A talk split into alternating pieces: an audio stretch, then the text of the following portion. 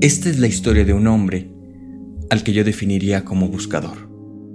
Un buscador es alguien que busca, no necesariamente es alguien que encuentra.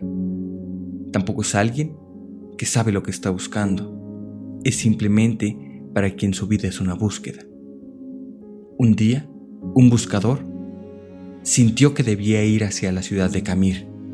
Él había aprendido a hacer caso riguroso a esas sensaciones que venían de un lugar desconocido de sí mismo.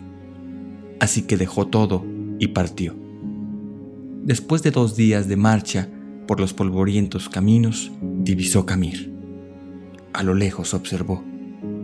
Un poco antes de llegar al pueblo, una colina a la derecha del sendero le llamó la atención.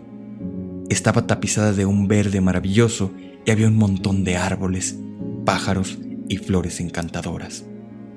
La rodeaba por completo una especie de baña pequeña de madera lustrada.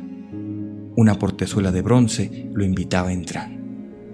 De pronto sintió que olvidaba el pueblo y sucumbió ante la tentación de descansar por un momento en ese lugar. El buscador traspasó el portal y empezó a caminar lentamente entre las piedras blancas que estaban distribuidas como al azar, entre todos los árboles. Dejó sus ojos, eran los de un buscador. Quizá por eso descubrió sobre una de las piedras aquella inscripción. Abdeul Tarel. Vivió ocho años, seis meses, dos semanas y tres días. Se sobrecogió un poco al darse cuenta de que esa piedra no era simplemente una piedra, era una lápida. Sintió pena al pensar que un niño de tan corta edad estaba enterrado en ese lugar. Mirando a su alrededor, el hombre se dio cuenta de que la piedra de al lado también tenía una inscripción. Se acercó a leerla y decía, Yamar Khalib vivió cinco años, ocho meses y tres semanas. El buscador se sintió terrible, conmocionado.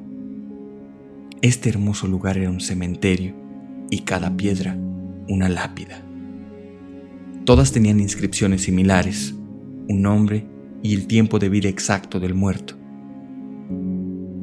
Pero lo que lo contactó con el espanto fue comprobar que el que más tiempo había vivido apenas sobrepasaba los 11 años.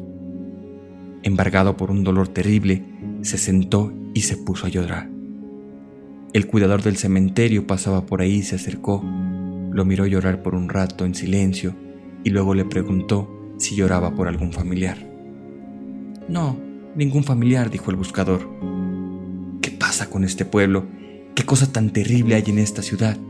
¿Por qué hay tantos niños muertos enterrados en este lugar? ¿Cuál es la horrible maldición que pesa sobre esta gente que lo ha obligado a construir un cementerio de chicos. El anciano sonrió y dijo, puede usted serenarse. No hay tal maldición. Lo que pasa es que aquí tenemos una vieja costumbre. Le contaré. Cuando un joven cumple 15 años, sus padres le regalan una libreta, como esta que tengo aquí, colgando del cuello. Y es tradición entre nosotros que a partir de allí, cada vez que uno disfruta intensamente de algo, abre la libreta y anota en ella.